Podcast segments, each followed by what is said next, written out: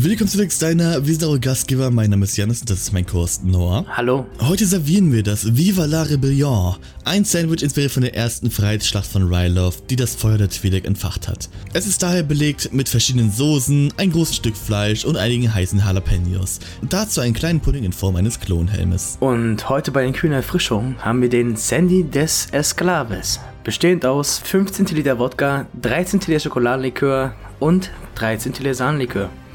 Ein von den Sklavenländern von Wylof weit verbreitetes Abendgetränk. Beim letzten Mal haben wir dabei zugesehen, wie Anakin Skywalker und Ahsoka Tano versucht haben, eine separatistische Blockade über Ryloth zu brechen, damit jede Meister Obi-Wan Kenobi und Mace Windu eine Invasionsflotte zu der Planetoberfläche bringen kann. Nach einem großen Verlust und einem kleinen Character-Arc für Ahsoka, schafft Anakin es, die Blockade zu durchbrechen und die separatistische Flotte zu vernichten. Das Essen wird Kürze serviert, in der Zwischenzeit genießt das Entertaining-Programm mit Die Unschuldigen von Ryloth.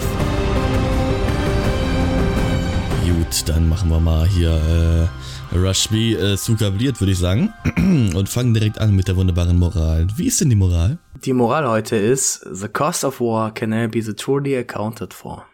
Oh, auf Deutsch. Niemand kann den wahren Preis des Krieges ermessen. Ja, sehr schön. Auch eine schöne Moral. Aber gut, wir fangen dann an mit dem Opening Shot und zwar sind wir im Hangar des äh, Schiffs der letzten Folge. Wir sitzen quasi direkt von der letzten Folge an.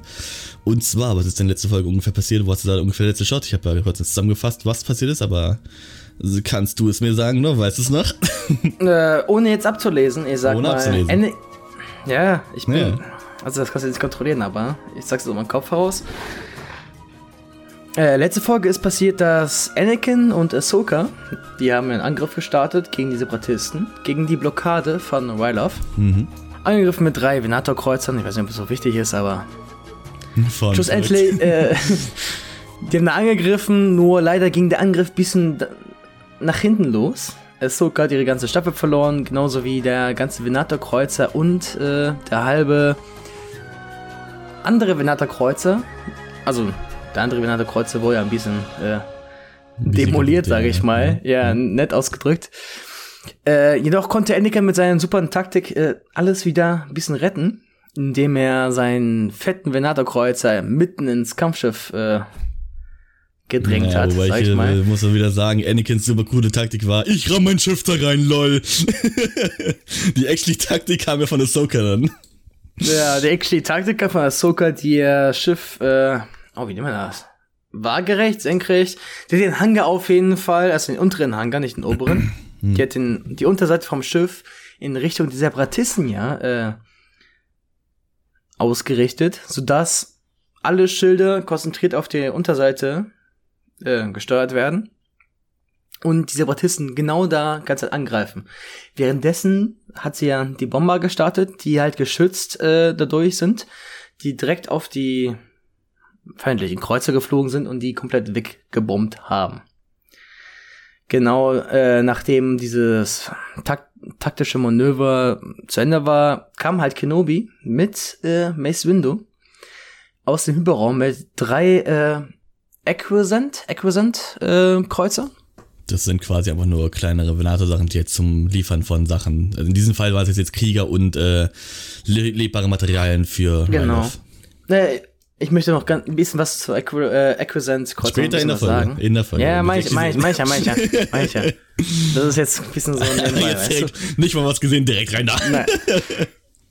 Auf jeden Fall kam halt Mace Windu mit, äh, den, mit Kenobi äh, und den drei Acquisant-Kreuzern an und äh, haben halt diese Invasionsarmee, äh, Armee, sag ich mal, äh, bei sich, um die Invasion dann durchzuführen. Was halt jetzt auch geschehen konnte, da Anakins Taktik funktioniert hat. Genau, wir haben jetzt quasi jetzt hier zum äh, direkt an den letzten Folge angeschlossen. Wir machen jetzt den Arc quasi hier weiter. Und zwar geht es äh, once again um Ryloth. Und zwar und diesmal die Unschuldigen von Ryloth, wobei ich die, den Namen der letzten Folge besser hätte, hätte fassen können. Da hieß es ja die Freiheit von Ryloth und das hätte hier für diese Folge viel besser gepasst. Oder was meinst du? Freiheit von Ryloth eher gegen die letzte Folge, die Folge danach Ja, kommt. ja, auch, aber ich finde sagen, diese erste, äh, diese erste ähm, Attacke, diese erste Victory für Ryloth ist halt quasi so Freiheit für Ryloth ist quasi das Motto dann der Rebellion. Ja, also, also bei mir klingt das eigentlich so, Freiheit für Ryloth, das ist mehr so was Abschließendes, weißt du? Am Mhm. Ende von so einer, von so einem Arc, Freiheit für Ryloth, sowas, man schließt damit ab, okay, jetzt ist Freiheit. Also, der letzte Kampf, sage ich mal, ne? Das interpretiere ich damit. Also, ich stimme dir zu, ein besseres, äh, einen besseren äh, Titel für die letzte Folge wäre vielleicht äh, Durchbrechen der Blockade oder sowas. Oder der Bro Durchbruch ja, von Ryloff. Das wäre einfach ja. nur Spoiler der Folge, so von wegen, ja, cool. Wieso, hä? Freiheit für Ryloff ist nicht spoilernd? Nee, ich, ich meine jetzt im Sinne von äh, Durchbruch der Blockade, würde das einfach eins zu eins Ja, okay, ja, ja. Aber wär's mit Durchbruch bei Ryloff oder sowas? Naht. Ja, keine Ahnung. Jedenfalls reden wir schon äh, übers Ende der Folge, also Spoilerwarnung wie üblich, I guess. ich meine, to be fair, wenn ihr den Podcast hört und nicht mit Spoilern richtet, dann äh, keiner weird, weil wir reden hier über die verdammten Clown Wars Folgen. So, äh, ja. Diese Anyway. Sind ja auch mittlerweile seit zehn Jahren draußen. Ja. Also mehr sogar eigentlich. Ja, ja. Aber ja, ich würde dann jetzt mal auch anfangen mit der Folge actually. Und zwar beginnen wir im, Han im Hangar der, der, der Aqua irgendwas. Excuse me, Aqua von äh, dem wir eben gesprochen haben, die Schiffe von Mace Window und äh, Obi-Wan, die jetzt da mit ihrer Kriegsflotte Richtung Ryder fliegen. Sie haben jetzt quasi die separatistische Blocke, äh, Blockade durchgebrochen durch Anakins Hilfe und sind jetzt einfach ganz entspannt dran vorbeigeflogen und landen jetzt, versuchen oder versuchen jetzt landen auf Ryloth. Für diesen Zwecke gehen Obi-Wan und Anakin an diesen ganzen Kanonschiffen vorbei, diese ganzen Gunships, die kennt man ja, das sind die, die sieht man erstmal. Nicht Obi-Wan, Anakin. Obi-Wan, oh, Anakin ist auch hier. Obi-Wan und Mace Windu. Anakin is again hier. ja, Anakin kann es nicht lassen, der kommt immer rein hier. nee, also äh, Obi-Wan und Mace Windu gehen zu den Gunships und äh, die kennt man ja aus Episode 2. Das sind diese großen, naja, mittelgroßen würde ich sagen, Schiffe, die halt Klonen äh, rein und raus droppen können. Quasi die so diese Kampfhelikopter, naja. äh, die halt irgendwelche äh, Soldaten rausdroppen im Real Life, sag ich mal. Genau, wir sind jetzt quasi Obi-Wan und Mace Windu, wie sie zum Apache-Kampfhelikopter gehen. Apache-Kampfhelikopter. Apache? Was hast Apache gesagt? Apache. Und sie besprechen dann währenddessen ihre Taktik, wie sie vorgehen wollen in dieser ganzen Invasion und was genau sie dort tun wollen. Diese Taktikbesprechung zwischen Obi-Wan und Mace Windu macht Obi-Wan nochmal klar, dass halt die Esperität ist, die Soldaten natürlich zu landen, ne? Also ohne, ohne dass die Soldaten gelandet sind, gibt's keine Invasion. Also macht der ist nochmal klar. Du scheißt den Rest raus. Nö. Wobei ich muss auch sagen, äh, um kurz vorwegzugreifen, und zwar zu Rebels, da würde Thrawn aber disagreeen zu dem Thema, ohne Soldaten auf dem Boden gibt's keine Invasion. Denn Thrawn hat sich gedacht, was? Ihr wollt nicht aufgeben? Ja, dann bombe ich jetzt eure City weg. ja, ist halt andere Sache. Bloß die Republik hat ja andere Moralen und andere Taktiken. Und äh, die wissen ja, dass halt sich die Basis so äh, innerhalb einer Stadt befindet und die wollen ja möglichst zivile Opfer vermeiden. Das ist ja dieser moralische Unterschied zwischen Imperium und Republik. Naja, Mace Windu stimmt halt natürlich dazu, dass halt das eine Priorität ist. Obi-Wan begibt sich auch direkt dann zum Kanonenboot, wo Kuldi bereits auf ihn wartet. Die sich dann direkt, äh, ja, bereit machen. Die Tür schließt sich direkt und wir schneiden dann zu einer kleinen Außensicht, wo man direkt diese drei fetten Akklamatorenkreuze, sagen, was heißt fett? Im Vergleich zum äh, Venator-Kreuze sind natürlich kleiner, aber sind halt trotzdem riesig, weil die halt wirklich Armeen transportieren. Sind halt diese drei Akklamatorenkreuz, Akkla Alter, Akklamatorkreuzer äh, auf dem Planeten äh, in eine gewisse Richtung fliegen, sage ich mal. Äh, lustigerweise, also was ich ganz interessant fand, also netter, nettes Detail, ne? Im Hintergrund sieht man noch in dieser einen Szene so ein bisschen Überbleibsel von der Schlacht. Das ist einfach so eine Kinder, da was rumfliegt, also. siehst einfach so Anakin rumspielen mit seiner Rettungskapsel, genau. ja, der ist immer noch da. Der wird zurückgelassen. äh, ist es dir eigentlich aufgefallen im nee. Hintergrund? Nee. Um was zu lesen? Mm, nee. das war aber wirklich sehr minimalistisch dargestellt. Man hat da wirklich, glaube ich, nur so diese zwei Kreuzer gesehen und dieses fette Großkampfschiff, was so ein bisschen in Einzelteilen war von den Separatisten. Mhm. Aber mir auch nicht. Es war nur ganz klein im Hintergrund zu sehen, das ist auch direkt verschwunden. Ein paar Sekunden. Ja, macht ja auch Sinn, weil es spielt ja wirklich direkt nach der ersten Folge. Es schießt ja direkt äh, an, ist ja kein Timeskip oder so gewesen. Genau. Ergibt schon Sinn, ist ein gutes Detail. Aber direkt nach dieser Außensicht schneiden wir dann auch zu Separatisten. Wo wir direkt auch einen Taktiker Taktiker? Taktikdruiden sehen? Taktikdruiden sehen wir da, der äh, gerade im Call ist mit einem separatistischen Anführer. Den, okay, ich will mich noch nicht zu weit rauslehnen, aber den sehen wir, glaube ich, zuerst mal im Clone Wars. Nein. What? Echt nicht? What? Legit Tambor? in der letzten Folge, come on, buddy. Ja, ah, stimmt, ja, ja, ja. Legit Okay. letzte Folge. Wir sehen jetzt zum ersten Mal den. Danach sehen wir zum ersten Mal als Ventress. ja, zum ersten Mal, das kommt schon wieder vorbei hier.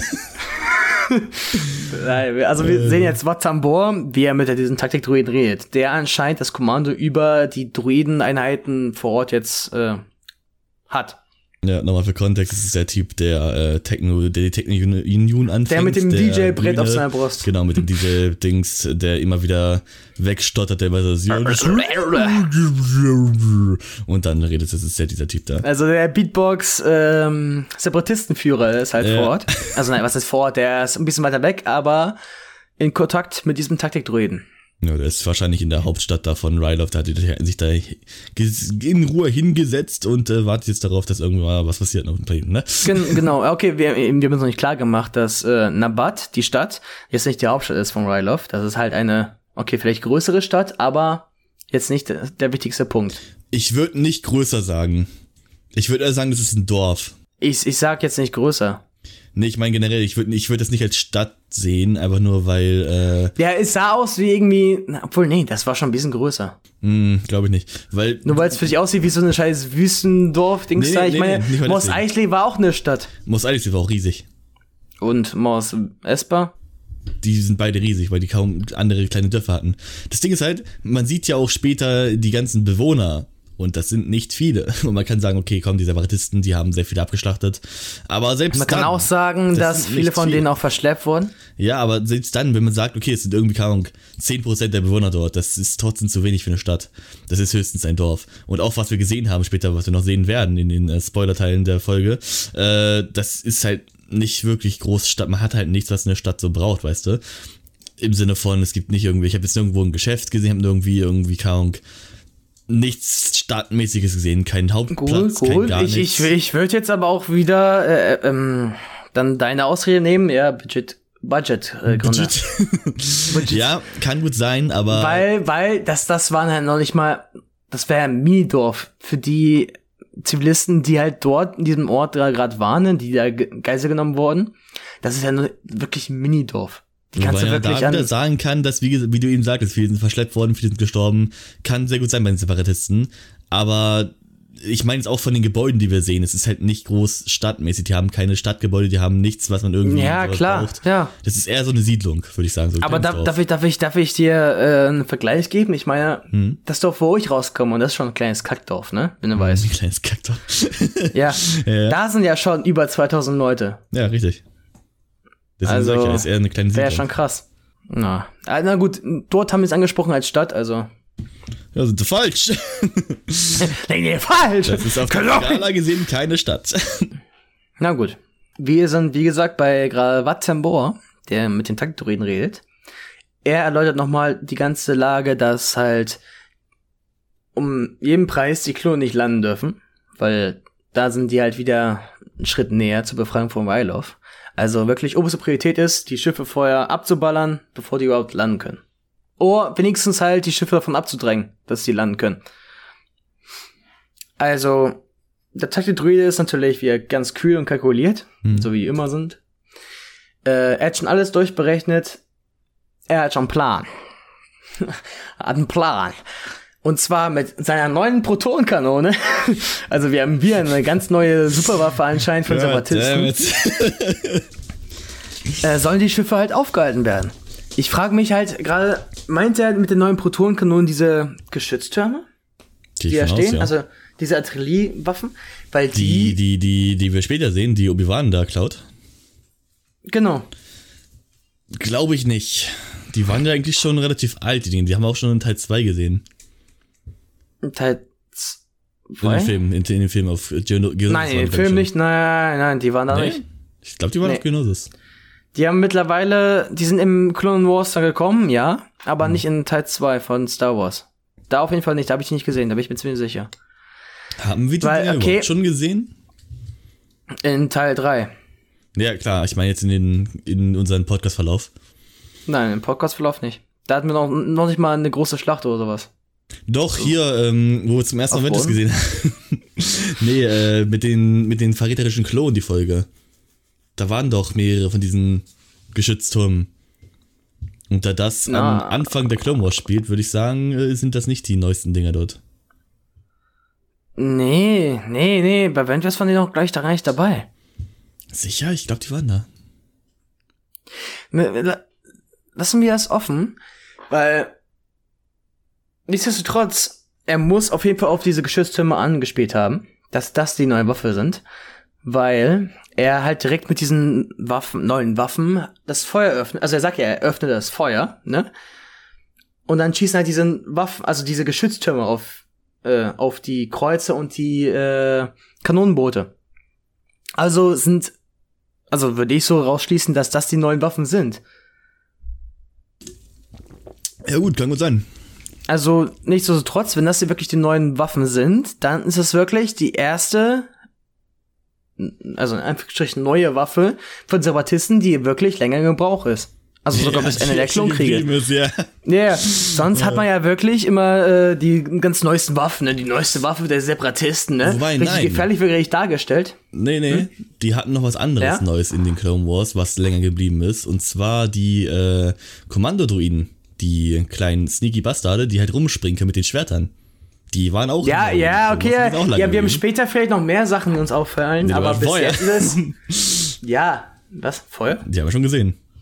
Stimmt, ja. Das ist quasi jetzt die zweite Waffe, die geblieben ist, actually.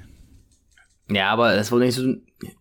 Es wurde nicht so gepriesen, ne? Das ist die Mm, neueste doch, doch, Waffe doch. der Separatisten. Echt? Wann? Das, das haben die in Rekruten gesagt. Die haben Ja, gesagt, so, das ja, sind die- ein paar dieser neuen äh, krassen Kommandodruiden. Ach so, ja, gut.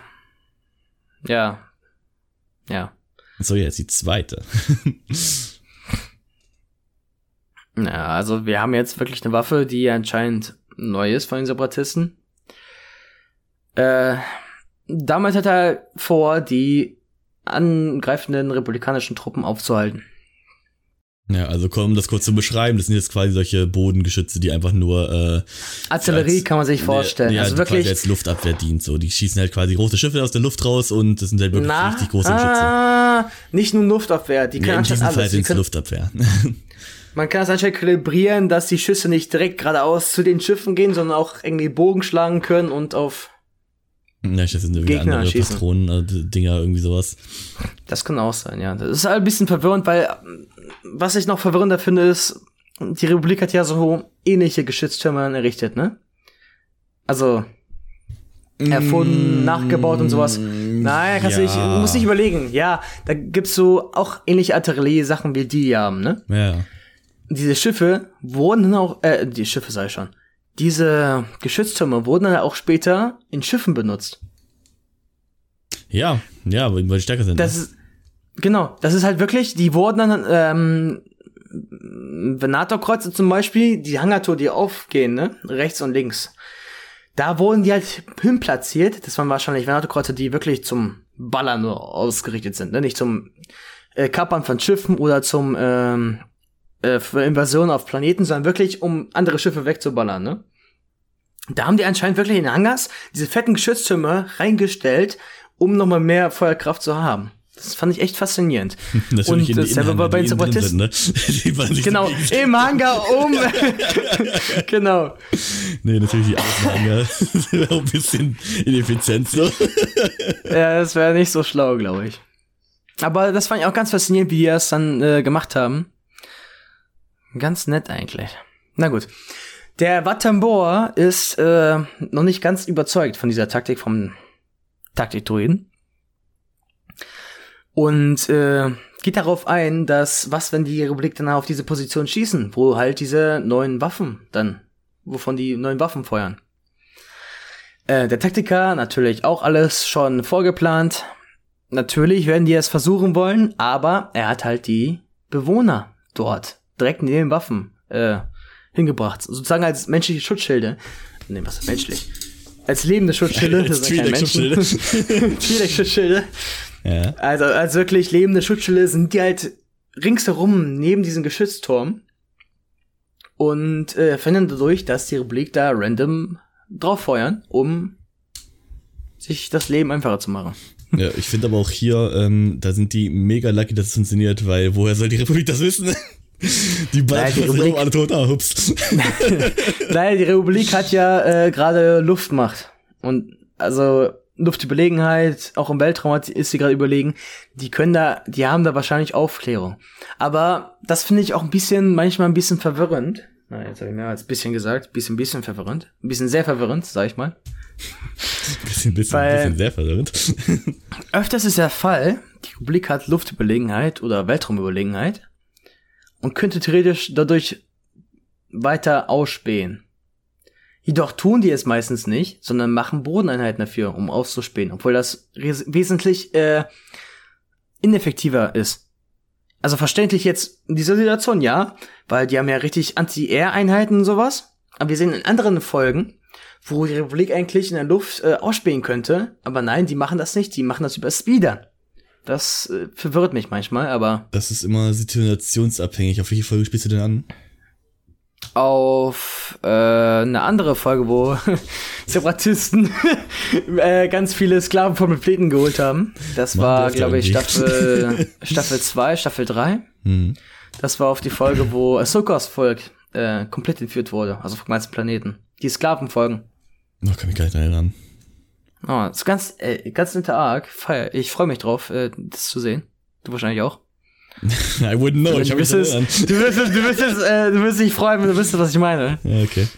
Ja, Ja, ich aber weiß nicht, ist es kommt auf die Situation ab. Also hier macht es auf jeden Fall keinen Sinn, die Luftaufklärung äh, beizubehalten. Ja, ja, genau, ja. Aber es kommt halt Ich- immer ich- drauf an. Ja, genau. So manchmal gibt es auch irgendwelche wetterabhängigen abhängigen Sachen, wie zum Beispiel irgendwie, dass die halt auf Kashyyyk würde zum Beispiel nicht gehen. Also nie, wegen halt den großen Baumkronen und alles drum und dran. Und ähm, in, auf Tatooine oder sowas ist es halt immer abhängig, je nachdem, wie das Wetter ist. Es kommt immer drauf an. Also wir werden sehen, wie es dort ist. Ich, na, ich, ich wollte nur darauf anspielen, dass manchmal das nicht Sinn gemacht haben, was die Republik dafür Spättrupps aussendet. Wir, ja, gehen mal wieder zur Sache in die Folge rein. Und wir schneiden direkt zum Kreuzer. Und wir schneiden direkt zu einem äh, Akklamatorkreuzer im Hangar. Äh, was, ne? Und wir schneiden direkt wieder zu den drei Kreuzern, die sich gerade Zeit im Anflug befinden, um eine äh, gute Landestelle zu suchen, zu anzufliegen, äh, um die restlichen Truppen rauszulassen. Äh, dort werden natürlich Kanonenboote direkt gestartet, also wirklich mehrere, ich weiß nicht, das sind sechs oder sieben Stück, ich habe nicht genau nachgezählt. Die fliegen dann direkt voraus, um so eine gewisse Art von Vorruhe zu bilden. Die werden dann, also, also so würde ich es denken, als Taktiker, sage ich mal, die fliegen natürlich voraus, Du landen die als Truppen. Taktiker. Ich als hochdekorierter Taktiker mit mehreren General, 50 Auszeichnungen. in Star Wars äh, Empire at War. Ja, ich würde sagen, Battlefront bist nicht so gut mit Taktik, ne? Naja, in Taktik sind wir auch nur Fußsoldaten, also was soll ich da für Taktik machen? Äh, Taktik gesehen. Aber ähm, ich würde das halt so auch äh, nachvollziehen können, weil dann fliegen die halt diese kle kleinen Kanonenboote voraus, lassen die Truppen nieder, die bilden halt die Vorhut, währenddessen landen hinten diese größeren Armeen, ne? Also die Ge- Kreuzer landen die größeren Armeen und lassen den Rest raus. In diesen kleinen Kanonenbooten befindet sich natürlich auch Kenobi. Und da schneiden wir halt direkt hinten rein. Was? Wir schneiden in Kenobi rein. Wir Turns Ja. out he's Pie. Wir, gu wir gucken dann direkt in ein Kanonenboot rein, wo sich halt Kenobi auch befindet. Wo er die Klone nochmal darauf aufmerksam macht, dass das Hauptziel dieser Mission die Twi'leks zu retten ist. Also wirklich Twi'leks zu retten, die ganzen Bewohner, Einwohner sollen gerettet werden. Und nicht wirklich, also dass halt wirklich oberste Priorität ist, so wenig Zerstörung anzurichten wie möglich. Ja, sagt er quasi wirklich, wir sind hier, um die Leute zu bewohnen, äh, die Bewohner zu retten, nicht um ihre Stadt zu vernichten. Leute zu bewohnen, Leute zu Die bewohnen, ja. Nee, also es ist halt wirklich jetzt äh, Priorität Twi'lek und nicht irgendwie die Stadt. Die Stadt ist eigentlich relativ egal. Wir sollten sie trotzdem nicht vernichten, weil es ist halt immer noch ihre Stadt. Ne? Sie sollen jetzt nicht irgendwie hingehen und kaputt machen. Und obdachlos sein, Genau, so weil das ist nicht der Weg der Jedi. so. Wobei es eine Geschichte gibt von Luminara, die das disagreeen würde, aber darüber reden wir dann, wenn es dazu kommt. Ist ziemlich äh, merkwürdig, die Luminara, aber gut. wir sehen dann aber auch, wie ähm, manche Klone darauf negativ reagieren. Und zwar sagt der eine Klon. Ey, Cody. Wir sehen dann aber auch, wie äh, Cody dann auch eben schnell sagt, ja, wir sind äh, wir gehen nur mit leichten Waffen rein, jetzt nicht irgendwie Raketenwerfer oder irgendwie eine nukleare Bombe oder sowas. So wie beim Nukleare Mal. Bomben. Ja, der hat noch diese nuklearen Handgranaten, weißt du noch? Die die einfach den gesamten Boden da erschüttern lassen. Ist ja anscheinend normale Handgranaten äh, bei sich so, ne? Aber der eine Klon reagiert darauf eher negativ und sagt dann sowas wie, ja, wenn wir schon die Twi'lek hier retten müssen, dann sollten sie wenigstens aus unserer Schusslinie gehen. Das ist schon ein bisschen kaltherzig so für einen Klon der Republik, der hier ist, um ein Held zu sein, aber sure, whatever, man. Naja, es sind halt Soldaten, ne? und im echten Leben ist es auch so. Die Soldaten sind eher kalt im dem Zuge. Die machen halt die neue Sache und sind halt schon richtig traumatisierten, traumatisierende Sachen gewohnt. Also ich kann da gut verstehen, wenn wie er es sagt. Also warum er es sagt. Ist halt tr- trotzdem, kommt einer richtig kaltherzig rüber, wie du meintest, ja. Aber ist halt wirklich auch ein größeres Problem für die Klone. Also für die Soldaten in dem Sinne. Wenn die halt, die müssen halt auf Gefahren achten, ne? Die müssen jederzeit bereit sein zu schießen und müssen dann gleichzeitig noch gucken, ja, ist das jetzt ein Feind oder nicht? Und wirklich diese Millisekunden, bevor sie den Abdruck, äh, Abzug drücken, entscheidet halt für sie, halt- ist es auch entscheidend für sie, äh, um Leben und Tod, ne? Ist Ja. halt echt krass. Also, kann ich da auch ein bisschen verstehen, wenn er sagt, ja, wenn nicht im Weg, wäre es einfacher, sag ich mal. Der aber natürlich hätte er es, natürlich hätte er es ein bisschen äh, netter ausdrücken können, aber. Aber es ist halt wirklich eher ein bisschen inkonsistent, weil hier kommt das, ist jetzt einmal wirklich düster, von wegen dieser Krieg hat ordentlich PTSD, würde ich sagen. Und das ist halt wirklich eher selten bei den Klonen, obwohl es eigentlich der Normalfall sein sollte. Wir schneiden dann jetzt wieder zurück zu den Kreuzern, die halt wirklich unter starken Beschuss stehen und währenddessen die äh, Kanonenboote versuchen durchzufliegen like a fly. Wir schneiden dann aber aus direkt zu ähm, Mace Windu, der auf der Brücke chillt und in wirklich direkt auf dem Besch- Beschuss steht, heißt, er kann nicht wirklich groß landen, weil versuch mal in einem fucking äh, Hagelsturm, der von unten kommt, mit einer Laserbrücke auf dich raufballernd zu landen. Was? Das ist eine gute Analogie. Ein ja? ha eigene Hagelsturm äh, von unten mit der Laserbrücke äh, nicht gut landen, oder was? Ist eine gute, ist eine gute ich, ich finde, das kann man sich merken, so als Merksatz, weißt du, das kann man sich eigentlich so tätowieren lassen. Hagelsturm mit einer Laserbrücke. What do you mean damit? Was meinst du damit? Ja, ich, ich werde das nicht jetzt äh, erweitern. Also ich, ich werde das so stehen. Ach Das so, kann okay. jeder jetzt interpretieren, wie er möchte. Ich Okay. finde, das ist eine Top 10 Analogie. Es ist besser als die meisten. Also, wir einigen uns drauf auf Großauer. Großauer. Das ist eine gute Zusammenfassung, ja. Obi-Wan sagt dann, nee, Mace Windu sagt dann aus zu Obi-Wan, dass er ein bisschen Großauer hat gerade, wie Norris so gut zusammengefasst hat. Und die deswegen nicht landen können, solange die Großauer machen. Heißt, Obi-Wan hat seine Mission, mach Großauer weg. Geh darauf, muss raufpusten. rauf, rauf beschrieben, geben, so. gut zusammengefasst, genau, ja. Ja, gut Mach zusammengefasst. Großauer weg, dann gut landen. Ja, ich finde, wir sollten den ganzen Pod- Podcast so machen. oh. Dann kommt Obi-Wan, er sagt Großauer, Dann mach kommt weg Obi-Wan. und dann war's wieder. Okay, danke fürs Zusehen. Aber wenn, wenn wir Russen werden, so weißt du. Mhm. Also ja, wir haben jetzt quasi eine neue Mission für Obi-Wan. Er muss die großen Kanon Kanonen von den Separatisten zerstören und dafür sorgen, dass der Mace Windu eine Landemöglichkeit hat. Und optional, mehr Prioritäten, aber optionaler Seitenquest, rettet dabei die Zivilisten. Aber wir schneiden dann jetzt zurück zu den Separatisten B1-Druiden, der den wunderbaren Taktiker-Druide berichtet, was gerade passiert ist. Und zwar ziehen sich jetzt die großen Kreuze zurück, während einige Kanonenboote weiter auf und zufliegen. Und der Taktiker ist natürlich dabei wenig überrascht, denn er hat alles schon berechnet, alles Teil seines Plans. Big Brain Move. Und es ist alles genauso, wie er es vorher gesehen hat, um es den Weg des Sith zu sagen. I guess, er hat auch die Macht wie ich. er hat auch gemacht, ja. Das ist aber auch Darth Random Taktik-Druide. ist der offizielle Schiffname. Wir schneiden dann aber auch zu Obi-Wan wieder zurück, der gerade mit seinen äh, Kanonenboot runterspringt. Mit seinem er landet quasi und die Klone und er sprinten au- hinaus in den Wald rein auf die Stadt zu. Auf die Stadt, wie hieß die? Nabu? Nabu. Äh, Planeten gewechselt, was? Nabat. verflogen, Whoops. Falscher Planet. Sorry. Steigt wieder ein, fliegt zurück, fliegt zur richtigen Stadt. Dammit. Warum passiert das immer? ja, landen sie auf Nabat. Äh, wo war ich? Naja, vor Nabat, ne?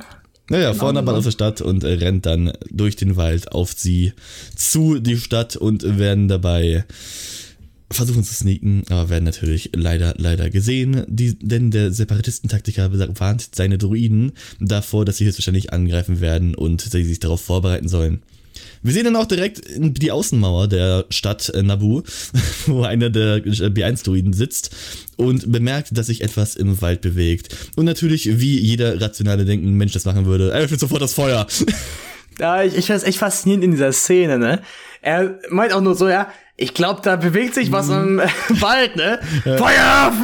Ja. Die haben da wirklich diese fetten MGs darin, also wirklich geschützt ja. so ein bisschen, wo die Druiden sich ransetzen und dann vollballern, also wirklich MGs, ne? Aus zwei Türmen raus. Und dann ballern die volle Kanne drauf. Die sehen nur was im Wald, ne? Und dann ballern einfach alles weg da ne, im Wald. Ey, ist echt krass. Muss du dir vorstellen, ist so Eichhörnchen so, oh, ich hab was gesehen. alles wegballern. Was meinst Wald du, wie oft der Druide da war und gesagt hat, must have been the wind? so, die stehen da seit Stunden, haben so 20.000 Magazine schon reingeballert wegen so Eichhörnchen, ein bisschen Wind, alles schon mit dran. Es bewegt sich was. Aber ja, die ballern quasi jetzt äh, das gesamte Magazin durch die Wälder, zerstören alle möglichen Eichhörnchen und treffen vielleicht ab und zu mal auch mal Klonen, aber nur offscreen natürlich, denn das ist ja eine Kindershow, wir sehen ja keine Toten. Auch wenn wir schon massenweise Tote und Zerstörung gesehen haben. Aber you know. es sind No-Names, von daher ist es in Ordnung. Aber Ivan schnappt sich dann auch direkt den äh, Wechser. Du hast geschrieben wie Wichser, aber ist okay. ich am Anfang wirklich am Anfang habe ich ein bisschen falsch geschrieben, das habe ich irgendwann gemerkt. Dann habe ich wieder normal geschrieben, Waxer mit A und nicht mhm. mit anderen Buchstaben. Ja, ist auch ein sehr schmeichelhafter Nickname. Einfach von, ja, du bist Boyle, du bist Streichholz, du bist Wechser. ah ja, ich, ich darf wirklich kein Schimpfwörter benutzen. Ja, zwar ist ein Name. Das ist ein Name, deswegen kann man das sagen, okay. Ja. Ja, dann nimmt er quasi, schnappt sich die beiden und rennt mit denen gemeinsam in Deckung. Und zwar hinter einen kleinen Stein, der irgendwie noch steht, nachdem sie tausendmal das gesamte Magazin reingeballert haben.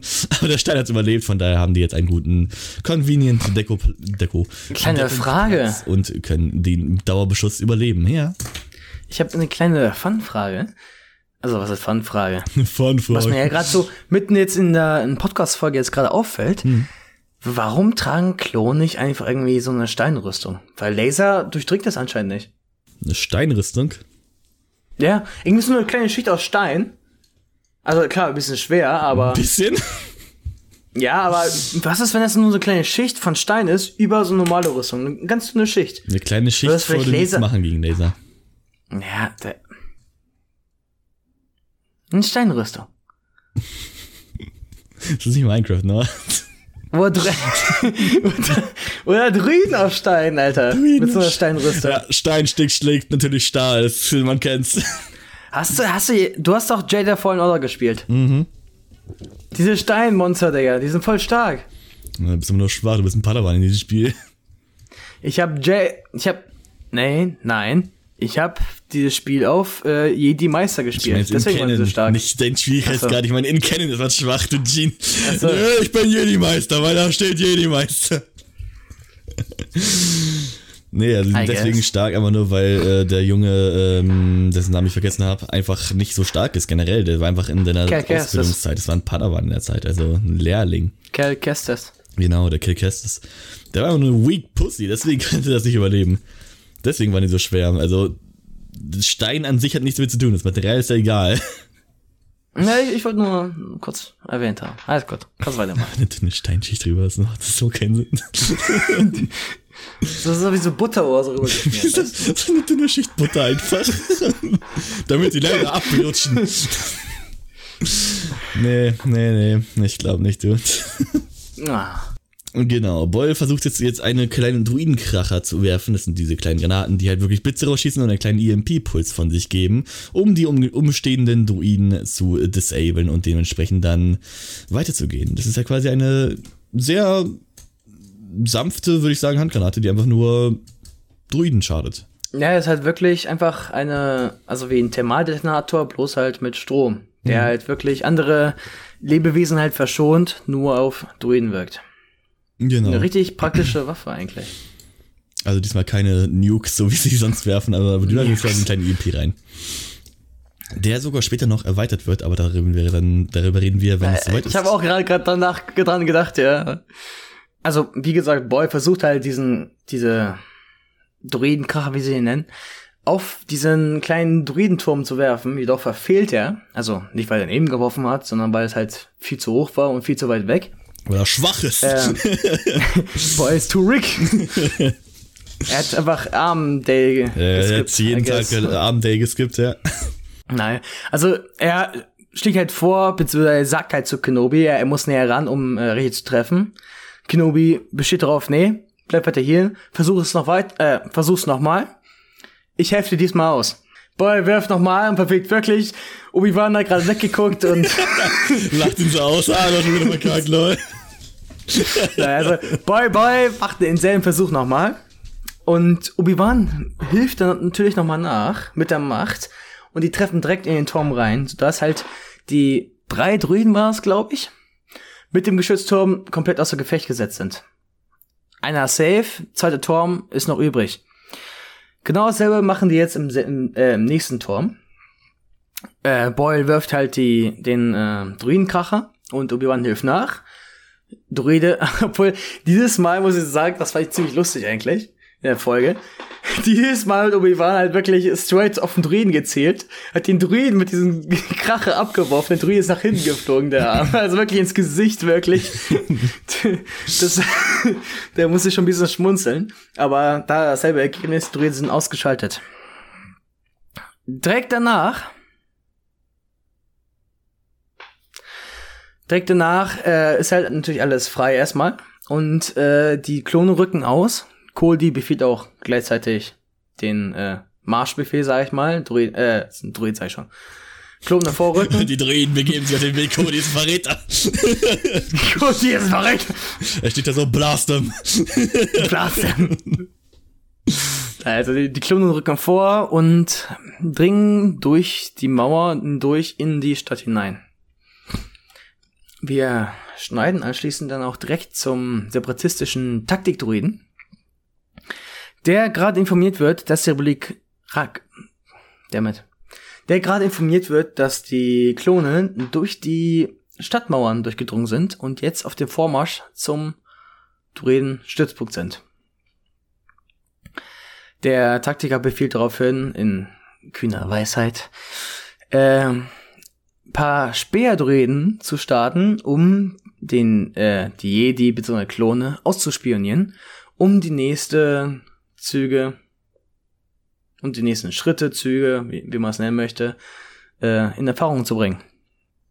Wir schneiden dann halt, nachdem äh, der Taktikdruide seine Speer losgeschickt hat, also seine Viper-Druiden, die, also ich weiß nicht, ob die jetzt noch Viper-Druiden heißen bei den Separatisten äh, Zeitraum, oder ob die nur im Imperium so heißen. Aber ich nenne die jetzt einfach mal Viper-Druiden. Nachdem er halt seine Viper-Spähdruiden rausgeschickt hat, um die Jedi bzw. Klone auszuspionieren, steigen wir direkt dann wieder zu Vivan, der Führer der Angriffsarmee, ähm, der mit Cody spricht, der wiederum halt einen Spähtrupp zusammenbringen, äh, zusammenpacken soll. Bestehend aus den besten Männern. Cody ruft direkt Rexa und Boyle zu sich. Rexa, äh, nee, Boyle. Boyle dann direkt auch, äh, dann sind wir ja wohl die Besten. Ganz trocken gesagt. Und damit hat Cody dann seinen Vierertrupp. Bestehend aus Cody, Boyle, Rexa und ein No-Name. Shiny. Ja, und Ran die Besten der Besten. Random Shiny Nummer zwei, komm her, du bist es. ich? ich bin seit zwei Tagen hier, what do you mean? Kurzer Schnitt dann wir zu den Separatisten, wie man ganz kurz sieht. Die Separatisten halt die Suchtreden äh, startet, um die Klonen zu finden. Was ein bisschen unnötig ist, jetzt das nochmal zu zeigen, aber nochmal erwähnt. Steigen wir wieder zu Cody. der mit äh, Rexa, Boyle und dem neuen Shiny durch die Stadt geht. Oh, Dorf, wie man es nehmen möchte. Siedlung, die Siedler. Siedlung, die Siedler, wir spielen jetzt die Siedler, schätze ja. ich. ähm, wir sehen halt wirklich, wie die Truppe da gerade sich durch die, durch das Dorf sich äh, begibt und die unterhalten sich natürlich wie Soldaten so ein bisschen, ja, was hast du dann gemacht, was hast du dann gemacht oder so. genau, das ist so die ganze Konversation. Weil die haben uns halt auf jeden Fall unterhalten und äh, währenddessen sieht man dann in so einen kleinen Cut, also man sieht ja von außen, ne, ein bisschen von Ego-Perspektive manchmal, manchmal ein bisschen von oben. Und dann sieht man aber von einer Sicht, die ganz faszinierend ist, nämlich ist das so eine Art First-Person-Sicht, als würde jemand sie beobachten, also den Trupp. Ja, so aus den Häusern raus, meistens so durch die Fenster oder so übers Haus rüber so. Ja, oder man will um die Ecke starren ja, genau. so ganz kurz über die Ecke äh, flutschen, sag ich, flutschen? über, über die Ecke, äh, durch die Ecke, nee, um die Ecke äh, gucken. Und äh, man hört halt auch ähm, so ein kleines Atmen, also was kleines Atmen, so ein bisschen, als würde jemand atmen im Hintergrund. Ja, es erinnert mich sehr an die Szene von, äh, wo wir bei den irischen Leuten waren, bei den irischen Druidikas, wo wir auch gesehen haben aus der Perspektive von den Beast, was Rex angegriffen hat, dass wir halt wirklich dann zuerst die Perspektive genau. sehen von außen von Rex in der Third Person und in der First Person des Beastes. Ist jetzt quasi hier dasselbe, nur diesmal ist es kein riesiges, fettes, haariges Viech, sondern werden Diesmal wir wissen wir es noch nicht. Nein, diesmal wissen wir noch nicht, was es ist. Hab ich gesagt. Erst später. Hab ich eben gesagt. Anschließend äh, kommt Cody zum Punkt, dass sie sich aufteilen sollten. Immer eine gute Und Idee. zwar, ja, immer eine gute Idee. Der Co Cody teilt sie halt auf. er nimmt halt dann den Shiny mit und und Rexer sind dann auch zu zweit. Und ja, Cody übernimmt halt diesen, oh, wie gesagt, diesen sowas wie ein Marktplatz. Das ist, das ist so eine große Ally, das kann man immer von Dörfern oder von größeren Städten. Es gibt ja immer so einen großen Platz meistens, wo halt so Märkte manchmal aufgestellt wurden früher. Der halt Bauernmarkt. Plätze. genau. Das übernimmt halt Cody und der Shiny und Rex und Boyle nehmen sich halt äh, so ein bisschen die anderen Umgebungen von der Stadt um durch. Also diese engeren Gassen und sowas. Übernehmen die. Wir haben ja jetzt so einen Cut, also auch teilweise einen Zeitcut, weil wir sehen ja nur Rex und Boy alleine, die gerade durch diese Gassen da durchstreifen, die auch ein bisschen angespannt aussehen. Also kann ich verstehen, weil in ihrer Ecke kann halt ein Feind lauern, ne? Mhm. Äh, währenddessen unterhalten sich halt um diese vermissten Bewohner, ne? Also ist halt niemand zu sehen in dieser ganzen fetten Stadt, ne? Also wirklich keine einzige Person oder irgendwelche Personen, die auf dem Boden liegen, also schlafende Personen, nett ausgedrückt. Wir, können tot sagen, es ist okay. Wir müssen nicht Achso, darf ich das sagen, ja? Keine, keine toten Personen liegen halt auch nicht dort. Also wirklich, das, ist- das ist wie eine, das ist wie eine Geisterstadt dort. Genau mitten in diesem Gespräch hört man etwas in der Ecke irgendwie rascheln, als würde jemand irgendwie aus Versehen irgendwie einen Stein umkippen oder sowas. So eine ganz kleine, gebrückelte, gebrü gebröckelte Steine. Halt, Also man hört wirklich was in der Ecke und Boyle dreht sich halt direkt um, genauso wie, äh, nee, nicht Boyle. Rexter dreht sich um. Äh, dorthin, wo angeblich das, dieses Geräusch herkam. Jedoch ist dann nichts zu sehen. Und sie begeben sich halt weiter auf ihren, äh, auf ihre Patrouille. It must be been red. Nach diesem wunderbaren Skyrim NPC-Übergang schneiden wir auch zu Cody und dem Random Shiny, der mitgekommen ist. Der ist immer noch der Beste der Besten natürlich. Und die laufen durch die Straßen und finden eine riesige Panzergeschütz-Bataillon-Dingens mit mehreren Druiden, Und die sie allerdings bisher noch nicht gesehen haben. Das ist das Gute, heißt, sie sind immer noch versteckt und können wieder zurücksneaken. Cody sieht dann auch die Geiseln, die dort ähm, quasi in einen Kreis äh, gefächert wurden mit den ganzen mehreren Wachen drumherum, dass die halt nicht wegrennen können oder sowas. Und sieht halt, weiß jetzt quasi, wo sein Ziel ist, er weiß, was das die Objektive ist, denn diese Geiseln sind nicht nur alleine dort, sondern die haben auch direkt bei den Geschützen, sehr praktisch. Heißt, die Sidequest und die Mainquest gehen jetzt ineinander ein und beide Objektiven sind am selben Ort, um es mal in Gaming-Turn zu sagen. Ja, aber deren Fall kann es auch sich nochmal als Schwierigkeit erweisen. Weil die, also klar, das ist jetzt einfacher für sie, dass sie wissen jetzt, wo die Bewohner sind. Sie wissen jetzt, wo die Geschütze sind und wo die, wo der Feind hauptsächlich sich befindet. Jedoch ist halt immer noch das Problem, dass sie dann aufpassen müssen, wohin sie schießen. Denn da sind halt überall äh, Bewohner, also Zivilisten. I mean, Die dürfen wir natürlich nicht abknallen. sind zwei verschiedene Sachen, würde ich mal sagen. Aber jetzt wissen wir quasi, wo es hingeht, jetzt wissen die, was ihr Ziel ist. Und dementsprechend äh, versuchen die jetzt auch ihr Stuff zurückzubringen. Die Informationen, nicht hier irgendwas anderes, ne? wir schneiden dann aber zum Suchtreden, der jetzt quasi durch die Stadt rumfliegt und sich von einer und schließlich auf einem kleinen Dach landet. Und zwar sieht man dann quasi durch ein kleines Loch in, in, der, in der Decke, sieht der Droide die Besprechung von Cody und Obi-Wan und Mace Windu, wo Cody jetzt auch erklärt, was mit den Waffen ist, mit den Geschütztürmen.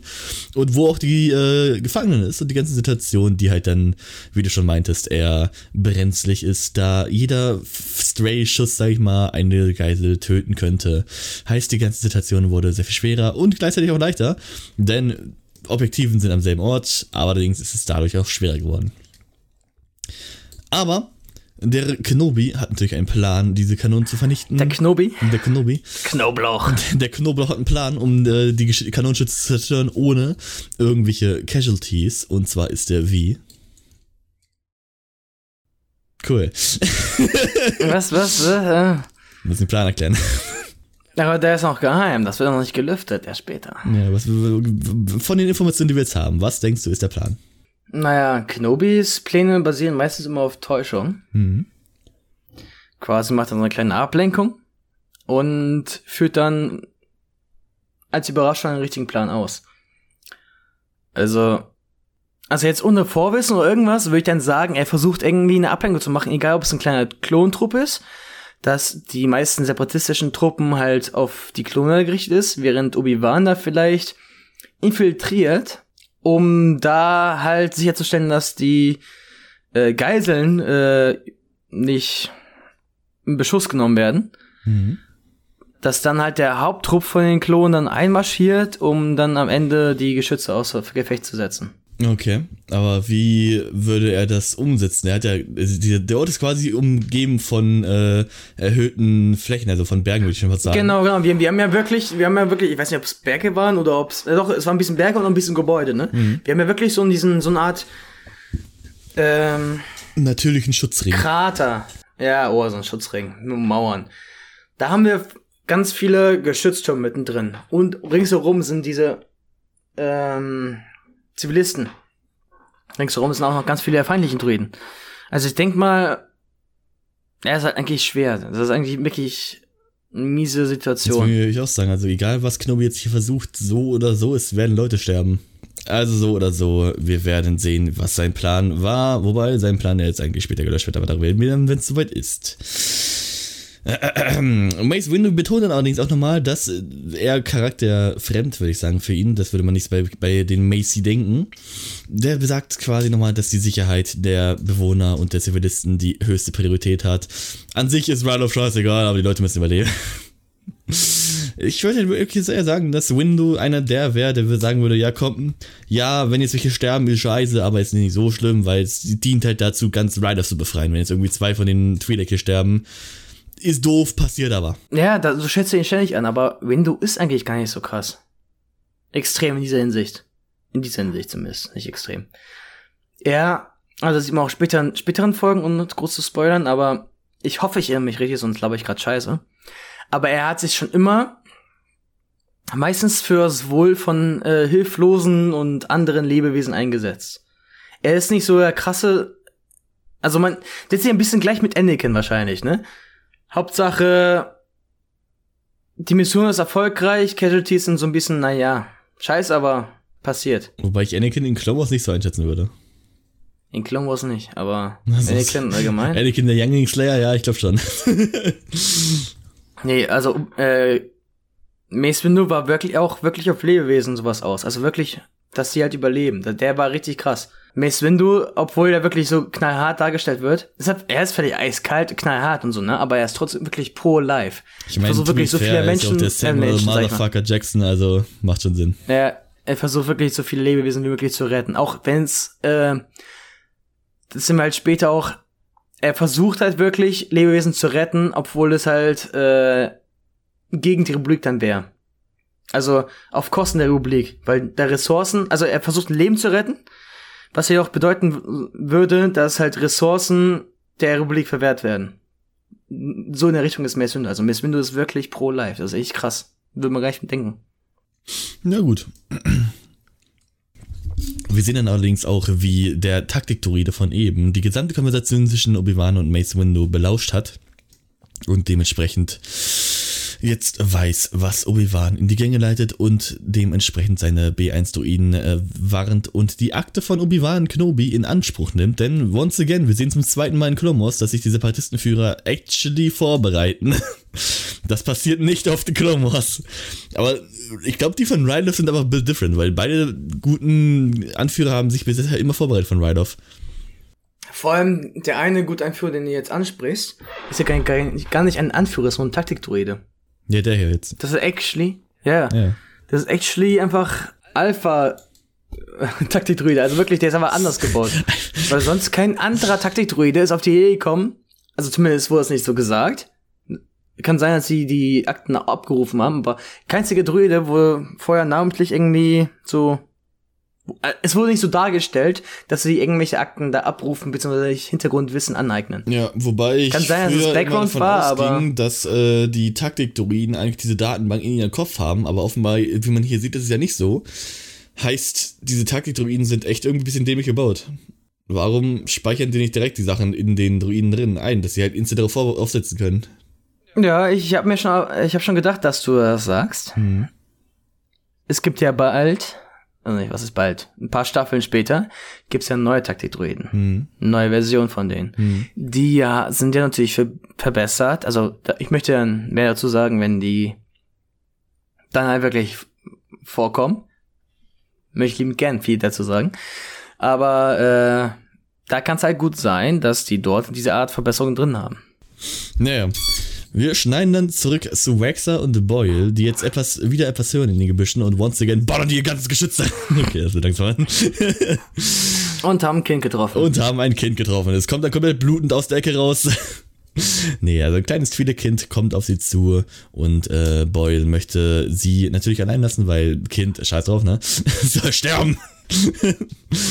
Aber Waxer besteht natürlich darauf, dass sie das Kind in Sicherheit bringen sollen, denn ein kleines Kind mitten auf den separatistischen Boden ist meistens gar nicht mal so gut, möchte man meinen. Ja, allgemein ein Kind mit einem Kriegsgebiet ja, ist nicht so nicht so schön. Wobei die Klonen ja auch Kinder sind, aber darüber haben wir schon oft genug geredet.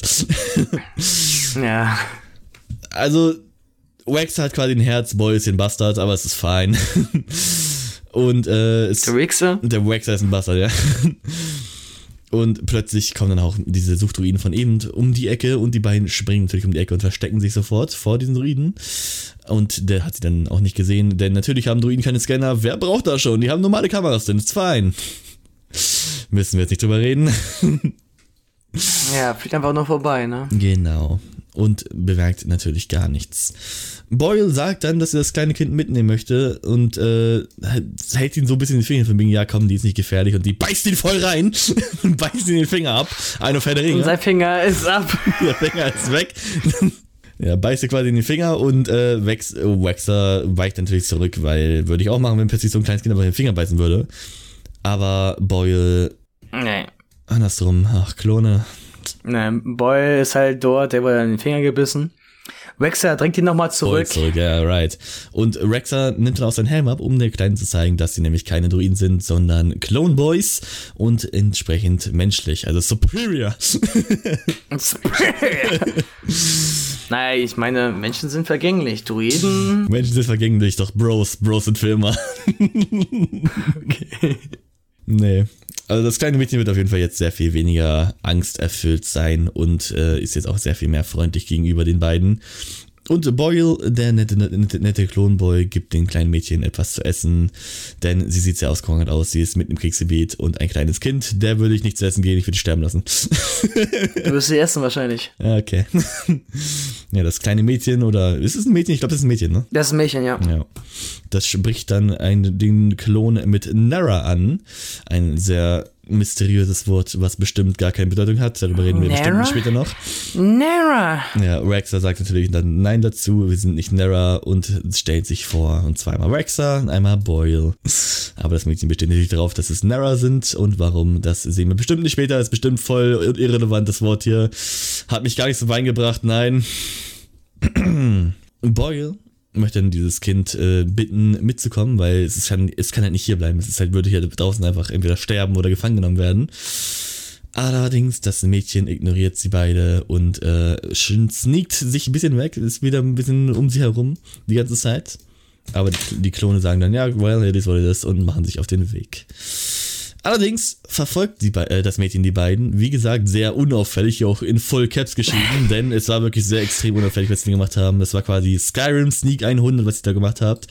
Denn sie war einfach komplett zu sehen hinter den Säulen, gerade so 20, zwei Meter entfernt geht sie weiter mit, also ich würde sagen, schleichen kann sie. Also so oder so, dieses kleine Mädchen ist sehr unauffällig. Ich frage mich, wie dieses kleine Mädchen überlebt hat bis jetzt, aber whatever. Apropos kleine Mädchen, wir stellen jetzt zu den Separatisten. Der Taktiker-Druide, den wir hier gerade sehen, der geht äh, an Geiseln gerade vorbei. Also begutachtet die irgendwie gefühlt und äh, geht dann in eine Richtung, also eine Treppe runter, in Richtung eines Kellers. Also das wirklich sieht aus wie so ein Keller, der in so eine Art Tunnelgang mündet. Äh, in diesem Tunnelgang, beziehungsweise Keller, sehen wir dann ganz viele Gehege, Gefängnisse oder sowas, ganz viele Metallstangen, wie man ein Gefängnis kennt, ne? Und da drin sind äh, so eine Art, weiß nicht, ein Tier, also Tiere äh, eingesperrt, die halt so auf zwei Beinen stehen und so ähnlich wie ein T-Rex so kleine verkümmerte Formen haben. Die sehen aus wie so große Läuse eigentlich, als wenn Läuse so wirklich groß oder größer wie Menschen. Das wären Läuse. Also wenn so dann Läuse aussehen, würde ich zum Arzt gehen. Ich dachte, so sehen Läuse aus.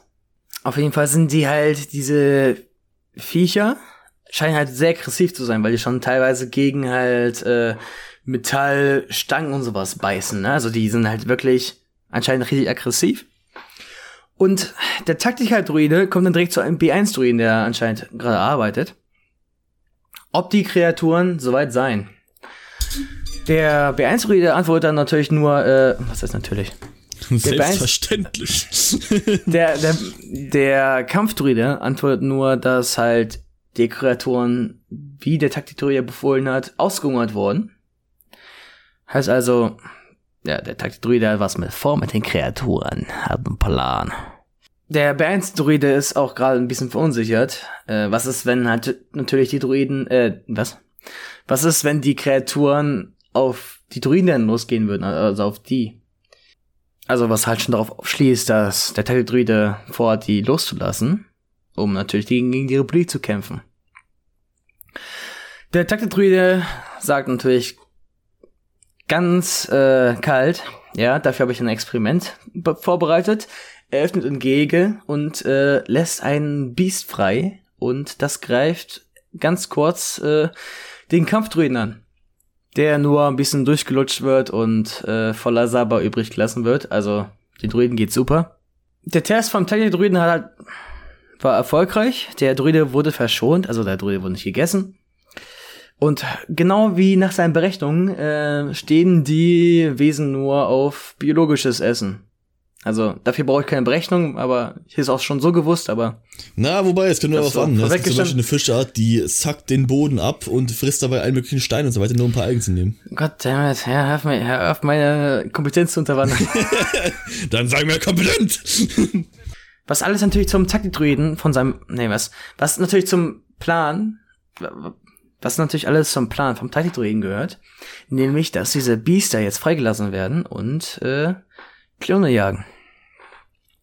Wir schneiden dann direkt wieder zu Boyle und Rexa, die weiterhin vom kleinen Trillerkind verfolgt werden, natürlich richtig unauffällig.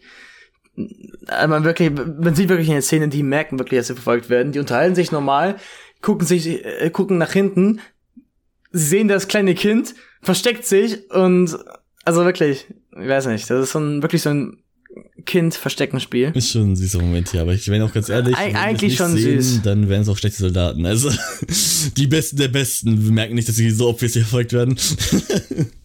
Ja, die sind die Besten der Das sind Besten. die Besten der ne? Besten. Ja, ist schon ein ganz, ganz süßer Moment hier, dass das kleine Kind so hinterher rennt. Ist schon knuffig. Ja, also mit dem Gespräch äh, unterhalten sie auch noch um das Kind natürlich, was jetzt aus der wird, weil die kann unmöglich alleine überleben und wie sie es alleine schaffen sollte. Und mittendrin taucht das Kind natürlich direkt vor ihnen auf, weil sich, die haben sich natürlich die ganze Zeit umgeguckt und dann, als sie nach vorne geguckt haben, auf einmal stand das Kind vor ihnen direkt. Das war wirklich ein Surprise-Moment. Äh, plötzlich möchte auch, ähm, also das Twi'lek-Kind, äh, die können sie natürlich nicht unterhalten, ne? Also die haben verschiedene Sprachen, aber sie weiß halt mit Gestik und äh, dergleichen auf den Klon, äh, dass sie ihr folgen soll. Die Klone gehen natürlich hinterher, nach äh, ein bisschen Zögern und äh, finden sich dann halt direkt vor einem Gebäude, also vor einem Haus.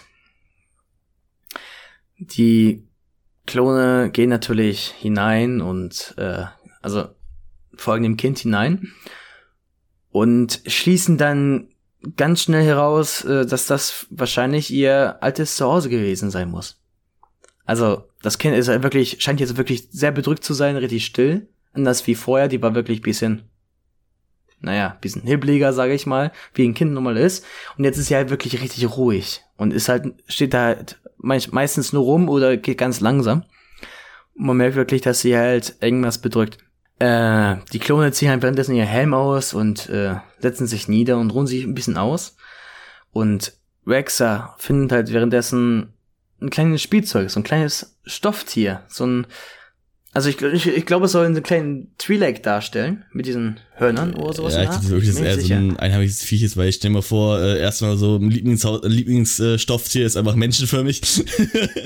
ja, mein Lieblingsstofftier war so ein Drache. Ja, ich habe äh, das, ich habe actually Das war das war ich hatte ganz viele Stofftiere, Digga, also wirklich richtig viele und ich hatte einen Drache und das war mein Lieblingsstofftier. Den hatte ich wirklich von klein auf der wurde zum Oberstofftier bei mir, ne?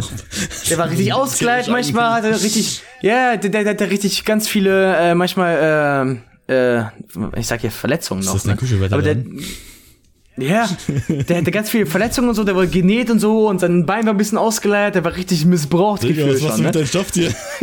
Das war Drachi, der Drachi hieß er, ne? Mhm. Also das war der Oberherr, ne? Und wenn man immer gespielt hat mit denen, Digga, der hat halt super Kräfte, Digga. Das war der... Ja, ich muss dir mal kurz was zeigen und zwar... Warte. Das, nee, ich bin noch nicht fertig. Ich bin auch nicht fertig. I'm not quite done yet. Das ist Meister Proper Bear oder was? Nee, und zwar mein erstes und Lieblingsstofftier, das ist von Build a Bear. Das ist ein Jedi namens äh, Ben Kenobi.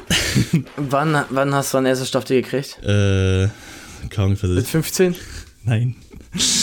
da war ich schon sehr jung. Das war nicht mein erstes Stofftier, das war mein erstes von mir selbst gemachtes so.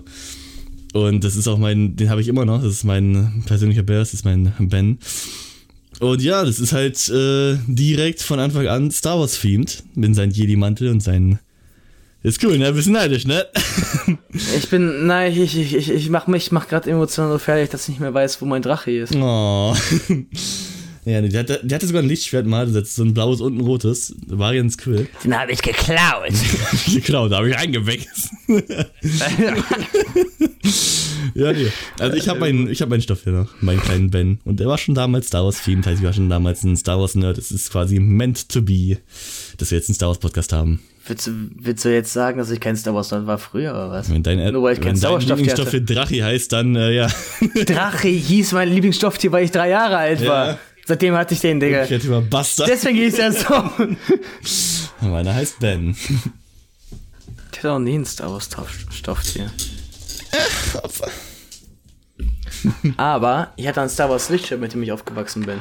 Mit dem ich, ich viele Abenteuer Seit auch nicht aus, aber bin ich aufgewachsen. Für die Zuschauer, ich habe gerade meine Unterhose ausgezogen.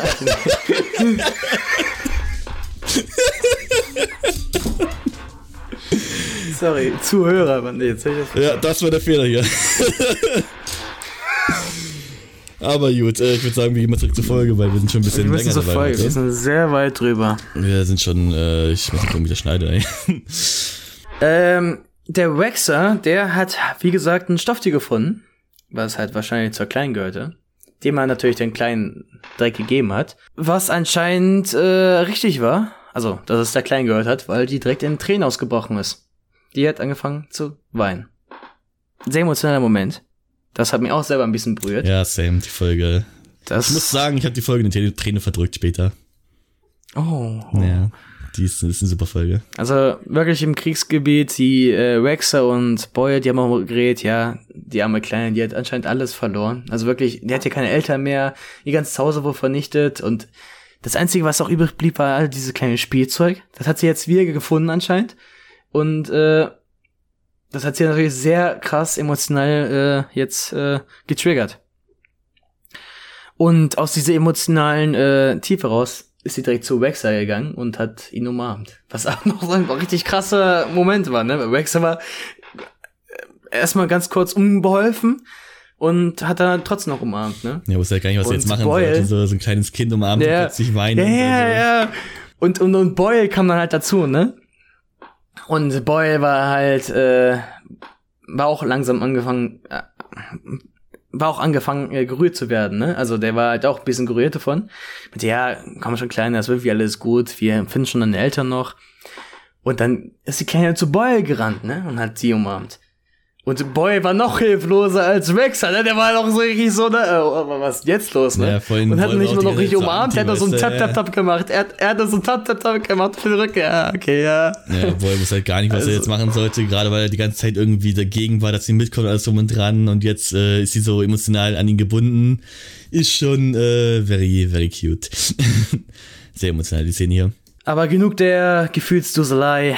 Wir schneiden dann direkt wieder zum Spiondruide. Also zum Viper-Druiden. Der Viper-Druide bucht halt weiterhin noch äh, Kenobi. Und äh, der Takt-Druide bucht natürlich weiterhin äh, die Republikaner. In weise Voraussicht sieht er, dass sie kurz vorm Angriff stehen. Also die, die Klone und der Jedi. Äh, weshalb er dann die, äh, den Befehl gibt, die Bestien freizulassen. Und daraufhin werden natürlich die Bestien direkt freigelassen, also wirklich alle auf einmal, irgendwie sechs, sieben Stück, acht Stück oder so war's, die dann direkt freigelassen werden. Und man sieht wirklich, wie die sind richtig wild. Die haben richtig Bock, richtig Hunger. Die laufen direkt los in äh, durch diesen Tunnel durch in Richtung der Gefangene, und unseren zerfleischen die alle. Clone Boys. Die Gefangenen. Und alle sind tot. Ja, betrifft das Druckmittel, würde ich sagen. Wir sind jetzt wieder zurück bei Boyle, der jetzt gerade angefunkt wird. Und zwar dieses wird ein paar Mal lang, lang gepiept, also wird jetzt nicht irgendwie ein Call gezwungen oder sowas, sondern einfach nur piep, piep, piep. Und sie bemerken, sie sind viel, viel zu spät dran. Sie wurden ein bisschen zu sehr sidetracked. Die Side-Mission hat ein bisschen länger gedauert als gedacht. Aber. Die Sidequest. Die Sidequest. Aber sie machen sich jetzt auf den Weg und besprechen schon, während sie äh, sich auf den Weg machen, irgendwie wie nach Ausreden, so richtig äh, wie wir beide, wenn wir früher irgendwie geschwänzt haben, gehen zurück von wegen, ja, äh, komm, wir machen es so. Hier, wir mussten zuerst erstmal Lehrer gehen, und ja, genau, da mussten wir auch ein Papier holen, ja, genau, ja, und so. Überlegen sich halt Wird schon klappen. Ausrede, gleichen ihre Geschichten ab und machen sich auf den Weg. Kaum sind sie draußen, wird allerdings die Twi'lek ein bisschen panisch, denn äh, sie hatte anscheinend irgendwie einen sechsten Sinn, denn plötzlich kommen die riesen Biester, die Läuse, kommen um die Ecke, zwei davon, ah, die Leute genannt. und äh, die Klone scheißen sich entsprechend in die Hose. also die Twi'lek versteckt sich quasi hinter den Klonen und sie, sie äh, haben etwas äh, Angst vor den Riesenviechern. Und ich frage dich nur, wie zur Hölle wusste sie, dass sie kommen? Das Einzige, warum ich das erklären kann, sonst hätte ich keine Ahnung. Das ist wirklich keine Ahnung. Vielleicht möchte ich so ein bisschen dort bleiben und deswegen jetzt die Klone dort und im selben Moment kommen halt diese Viecher. Das ist das Einzige, äh, womit ich mir das erklären kann. Die Macht ist mit ihr. Genau. Sie ist ein Jedi. Kann actually sein, dass sie machtsensibel ist. Ja, okay, simple Erklärung, sie ist quasi eins mit der Macht, die Macht ist mit, ihr- mit ihr und dementsprechend konnte sie fühlen, dass jetzt die äh, riesigen, fetten Viecherläuse auf sie zukommen werden und sie es absolut zerfleischen möchte. Wexer öffnet dann erstmal das Feuer auf das Viech und bemerkt, ja, äh, das bringt absolut gar nichts. die haben anscheinend zu fetten Panzer, dass sie halt nicht irgendwie irgendwie Belastungsschüsse durchkommen. Das irritiert vielleicht ein bisschen, man schüttelt vielleicht ein bisschen den Kopf oder sowas, aber wirklich Damage macht das jetzt nicht. Es ist quasi sehr ineffizient gegen diese Läuse. ja, die, die Laus hat ja auch nur ganz bisschen gekratzt an diesen, äh, an der Wunde ganz kurz. Also was heißt Wunde? Ja, das war nicht mal Wunder. Den Einschlag, äh, Einschlag, äh, Ort da, hat er ganz kurz gekratzt, als wäre es irgendwie, als hätte ich dich ganz kurz gekniffen Ja, oder das so. macht halt wirklich gar keinen Damage. Das fühlt sich halt für die Null an wie Damage. Also es ist halt einfach nichts. Dementsprechend flüchten Waxer, Boyle und die Twi'leks zurück in ihr Haus und versuchen das Ganze zu verbarrikadieren, indem sie quasi die Tür mit ihrem Körper zupressen. Aber wer hätte gedacht, so ein riesiges, fettes Viech ist ein bisschen stärker als ein random Klon. Und dementsprechend ist das Viech dabei, die Tür mit ihrem Körper einzuschlagen. Allerdings sind die Klone da etwas clever. Und zwar jedes Mal, wenn das Viech quasi äh, die Tür ein bisschen öffnet, dann öffnet Boyle das Feuer, sodass er quasi ähm, das Tier irritiert und dementsprechend etwas ablenkt. So können sie zumindest die Position halten. Mehr oder weniger. Denn wir sehen dann, wie das andere Viech äh, sich um das Haus quasi begibt und ein Loch in der, Dach in der Decke findet. Heißt, sie sind nicht mehr sicher in dem Haus. Glücklicherweise ist es genau das Haus der Tweedek und wir sehen jetzt, warum dieses Mädchen noch lebt. Und zwar gibt es eine kleine Klappe im Boden, eine Steinplatte, die, die das Mädchen reinflüchten kann. Und die Klone springen dementsprechend hinterher. Und ich glaube, dass die Eltern, ähnlich wie bei Rogue One, da gibt es auch eine Szene, dass die Eltern quasi das Kind in diesen Tunneln versteckt haben, als die Separatisten kamen, um sie gefangen zu nehmen. Ja, das ist actually fucking sad, wenn man drüber nachdenkt. Muss ich vorstellen, dass die Eltern wirklich, die waren da, äh, wo ja gerade besetzt, ne? Leute wurden wahrscheinlich da hingerichtet oder so, ne? Als letzter Akt haben die Eltern halt ganz schnell das Kind einfach verstaut. Hauptsache sie ist sicher und dann. Ja. Und ich möchte nochmal erwähnen, wir sehen später nur den Vater. Also traurige Impli Implikationen, Implikationen hier. Ähm, also, Boyle, Waxer und die Twi'lek haben es jetzt überlebt. Die sind jetzt in den Tunneln sicher. Hoffentlich, es seien die, die Kreaturen sind clever und finden heraus, ach, warte mal, sind dieselben Tunnel, wo wir herkamen. Hm. das wäre kritisch, aber ähm, wir schneiden jetzt zurück zu Obi-Wan, der quasi gerade von den restlichen Viechern, restlichen Biestern, restlichen Läusen angegriffen wird, die jetzt alle in das Klonlager reinstürmen. Wir machen einen kurzen Intercut, das sind zu kurzen Erinnerungen, Schnitte, die zur selben Zeit stattfinden, allerdings an zwei verschiedenen Orten. Zurück zum Tactical Druiden, der im Call mit den Werten, wie hieß der Technotyp? DJ irgendwas? DJ Watt Tambor hieß der. DJ Watt Tambor. Er ist jetzt im Call mit dem DJ Watt Tambor und er berichtet, dass die Chancen der, des Überlebens der Klone 700 zu 1 steht. Heißt, es gibt quasi gar keine Chancen für die Klone zu gewinnen. Der Tactical Druide ist sich sicher, er hat die Oberhand wie üblich, Never Tell Me the Odds, Han Solo-mäßig und äh, werden wir dann sehen. Denn es steht ja in der Folge Clone Wars und in Clone Wars gewinnen immer die Guten. Except when they don't, aber darüber reden wir nicht. Bruh. Ja, äh, Order 66. Äh, Lass uns dabei beruhen. Gut, wir sehen jetzt wie, wieder, wie die Klone quasi von den äh, Läusen langsam lebendig zerfetzt und zerfleischt werden. Also wirklich brutal. Die werden dort lebendig gefressen. Wenn sie Glück haben, sterben sie vorher und werden vorher noch von den äh, Läusen ausgenockt. Wenn nicht, dann werden die einfach wirklich leb äh, mit dem lebendigen Leib abgeknabbert ohne irgendwas dagegen machen ah. zu können. Es ist wirklich eine brutale Szene für eine Kinderserie, aber sure. aber ey, man sieht kein Blut, von daher ist es noch PG. No, I guess. Aber Obi-Wan kennt natürlich die Lösung, aber natürlich erst nachdem mehrere Nonings gestorben sind, weil, ne. Erst dann ist ihm der eh gefallen. Genau, erst dann merkt er nämlich, ach warte mal, ich bin Jedi und beginnt die, äh, Warte mal, ich habe die Macht. und beginnt die Aufmerksamkeit der Viecher auf diese ziehen mit der Macht und lockt sie quasi in eine Art Trance, sodass sie alle auf ihn fokussiert sind, alle auf ihn langsam zugehen und zieht dann diese Wesen quasi mit sich zusammen in eine enge Gasse, in eine kleine Schlucht rein, die von einer Brücke oben drüber überbrückt wird. Sobald sie alle in dieser Gasse sind, befehlt dann Obi-Wan, die Brücke zerstören zu lassen, sodass die halt die Brücken einmal den Eingang äh, blockieren, dass die halt Viecher nicht mehr, nicht mehr raus können da, weil die können anscheinend nicht springen. Und äh, Soweit dies passiert, äh, macht Obi-Wan erstmal ein bisschen Parcours, springt ein bisschen äh, den Viechern an der Seite, macht ein paar Quicktime-Events und schafft es dann aus dieser Gasse hinaus. Wir schneiden dann wir direkt zu Obi-Wan, der natürlich die Szenerie gerade alles gerettet hat.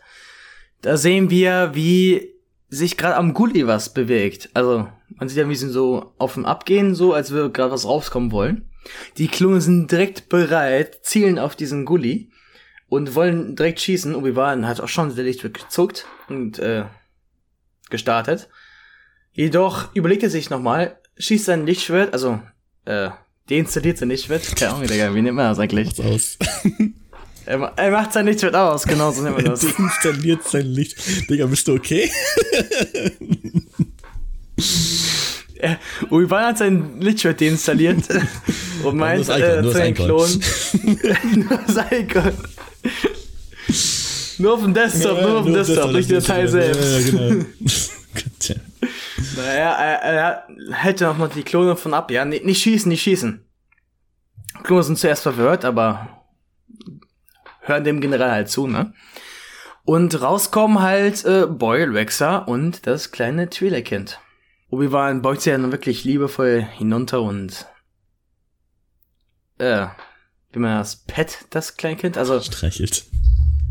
ja, streichelt sowas, sowas Art das kleine Kind und äh, ist halt nett zum Kind, sag ich mal. Ich weiß nicht, wie man es nennt.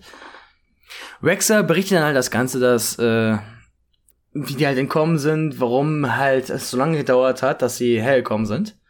Weil Cody war ein bisschen außer sich. Warum war sie so lange weg? Na, er hat sie ja auch Sorgen gemacht, er dachte, die Einheit wäre verloren gewesen. Und äh, Rex erläutert nochmal weiter, dass halt das Twi'lek-Kind sich ziemlich gut in diesen Tunneln unter der Stadt auskennt. Und dass das halt wirklich vom Vorteil für sie werden könnte. Obi-Wan spricht dann mit dem Twi'lek-Kind. Anscheinend kann er ein paar mehr Sprachen. also auch, anscheinend auch äh, einheimisch. Äh, ich weiß nicht, wie nennt man Twi'lekisch?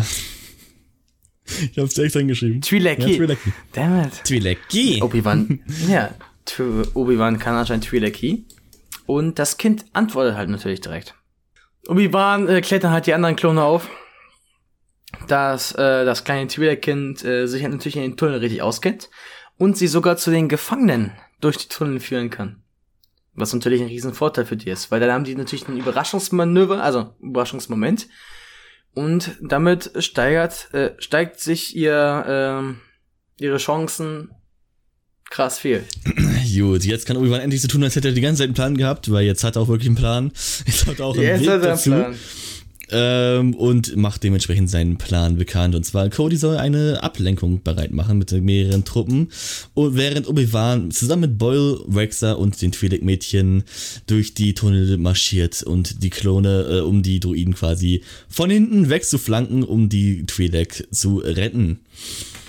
Denn äh, so haben die quasi jetzt einen Schwachpunkt. Ich weiß nicht, warum die Separatisten diese Gänge nicht richtig bewach bewachen, warum die nicht irgendwie da ein Auge drauf haben, weil die kennen die Gänge, aber sure, whatever. Guess Separatisten sind doch nicht so klug.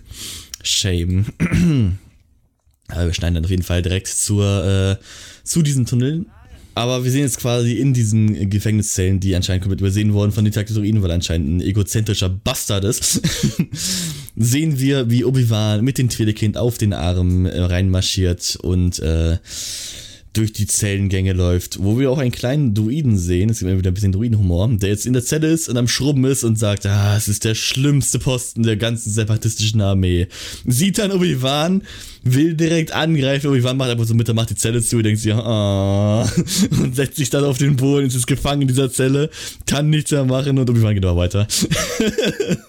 mit zusammen mit Obi-Wan ist jetzt Boyle und Waxer, die jetzt zusammen, die jetzt quasi gemeinsam auf die, das Twi'lek-Kind aufpassen sollen, während Obi-Wan die ganze Action macht. Das hält er für ganze zwei Sekunden lang, während Obi-Wan sich vorschleicht und dann direkt die Soldaten zu sich lockt. Also, hier, passt auf das Kind auf. Jetzt kommt er. Das, das ist wirklich echt schief. Also, er gibt das Kind den zwei Soldaten, schleicht dann raus, guckt sich um, jetzt kommt er. Ist so, also, good job, Obi-Wan. Vielleicht hätten die mehr als nur zwei Klone mitnehmen sollen, wer weiß. Aber Obi-Wan und Boyle äh, reagieren entsprechend, sagen die kleinen Twi'lek, dass sie hier bleiben soll und dass sie sehr leise bleiben soll. Das Kind macht auch nochmal die Handbewegungen nach, was auch mal wieder sehr süß ist. Sie ist so von wegen tsch, und dann macht sie es halt auch. Very cute. Und sie schleichen sich näher an die Gefangenen ran. Kobe sieht, Kobe. Cody sieht das und beginnt den Offensive, die Offensive gegen die Druiden. Es ist quasi jetzt die Ablenkung, dass die eine volle Offensive starten, um die gesamten Blicke auf sie zu richten, während Obi-Wan sich um die Gefangenen kümmert. Ist quasi äh, dieselbe Strategie wie in Herr der Ringe. Do you know what I mean?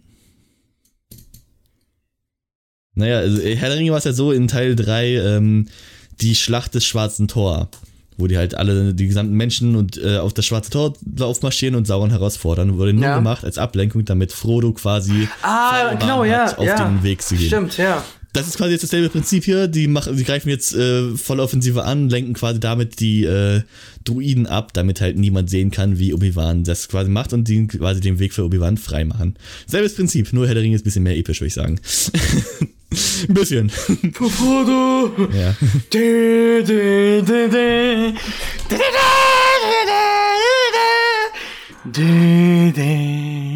Wir sehen jetzt quasi, wie äh, dann das Twi'lek-Kind auf ihren Vater stößt von den ganzen Gefangenen. Und zwar einer von ihr Vater. Und sie ist natürlich sehr erfreut, ihren Vater wieder zu sehen. Und macht Huggy Hack Hack.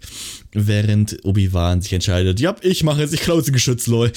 und greift sich einer von den neuen Türmen, sagt den beiden Clone Boys, dass sie das aufladen sollen. Die, die stemmen da die Patronen rein und dann ballert Kenobi einfach das nächste Geschütz aber weg. Fuck life, wie man es früher gesagt ja, hat. Also Obi-Wan ist ja einfach. Also der war badass und schießt aber mit den eigenen Waffen die Waffen von den Druiden weg. ja, so gehört sich das. Von Sabotesten. Ja, wieder schön. Der, was ich, was ich auch richtig cool fand in dieser Szene, ich weiß nicht, ob dir das aufgefallen ist, aber ging ähm, der vorletzte Geschützturm, ne? Also Obi-Wan schießt einen ab, zieht dann auf den nächsten, währenddessen landen die Klone nach, ne? Der andere Druide sieht das natürlich jetzt auf einmal, ne? Der Druide versucht auch auf Obi-Wan zu ziehen, aber es geht ganz langsam, Ja, weil, ja, die, weil die so langsam die. Türme ziehen ganz langsam.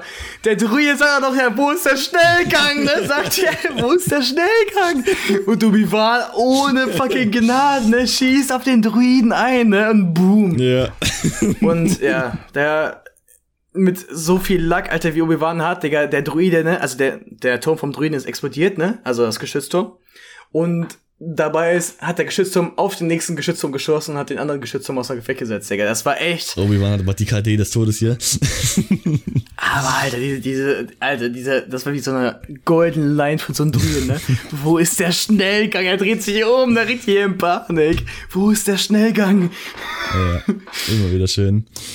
Wir sehen dann aber auch, wie äh, der Taktik-Druide das natürlich bemerkt und dann halt auch in seinen vierten Panzer umdreht und den, das Geschütz von Kenobi weggeballert, was Kenobi und die Klone beiseite wirft und anscheinend umbringt. Zumindest sieht es aus, sie sehen zumindest sehr verletzt aus. Und das Twi'lek-Kind ist sehr besorgt und sprintet zu den Clone Boys und hilft ihnen so auf, in die Klon und Kenobi, was dann einfach mal dafür sorgt, dass alle anderen Twi'lek hinterher rennen und ein richtig guter Moment ist, weil so ein ganz kleines Kind rennt voraus hinterher die gesamte äh, Bevölkerschaft der Twi'lek hier, um ihr, ihre Heimat quasi zurückzuholen der Taktikvideo versteckt auch gar nicht, was passiert. Er ist ja nur so von wegen, kann nicht berechnen, kann nicht berechnen, während mehrere Twi'lek auf den Panzer klettern und den Druiden da rauszerren und langsam auseinanderreißen. Und damit haben die quasi es geschafft, diese Stadt zu befreien.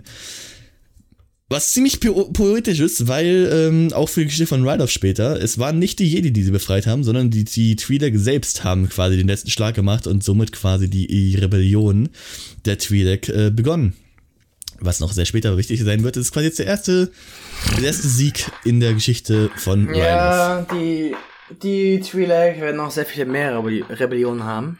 Nee, es ist jetzt diese Rebellion, es ist der Anfang Aber- dieser Rebellion. Sie werden noch mehrere Rebellionen haben. Mehrere Schlachten. Die Rebellion hat hier begonnen. Das ist der Anfang der Rebellion. Rebellionen allgemein jetzt. Nee, die Twi'lek-Rebellion, das ist jetzt der Anfang davon. Die werden mehrere Schlachten haben innerhalb dieser Rebellion, ja. Gegen die Separatisten. Ja, später aber ich spreche von der Ja, auch. Das ist immer noch dieselbe. ja, aber es ist eine andere Rebellion. Das bleibt dieselbe. Die sind jetzt ab diesem Moment, ab dieser Schlacht, kämpfen die bis ins Imperium, bis nach Rebels.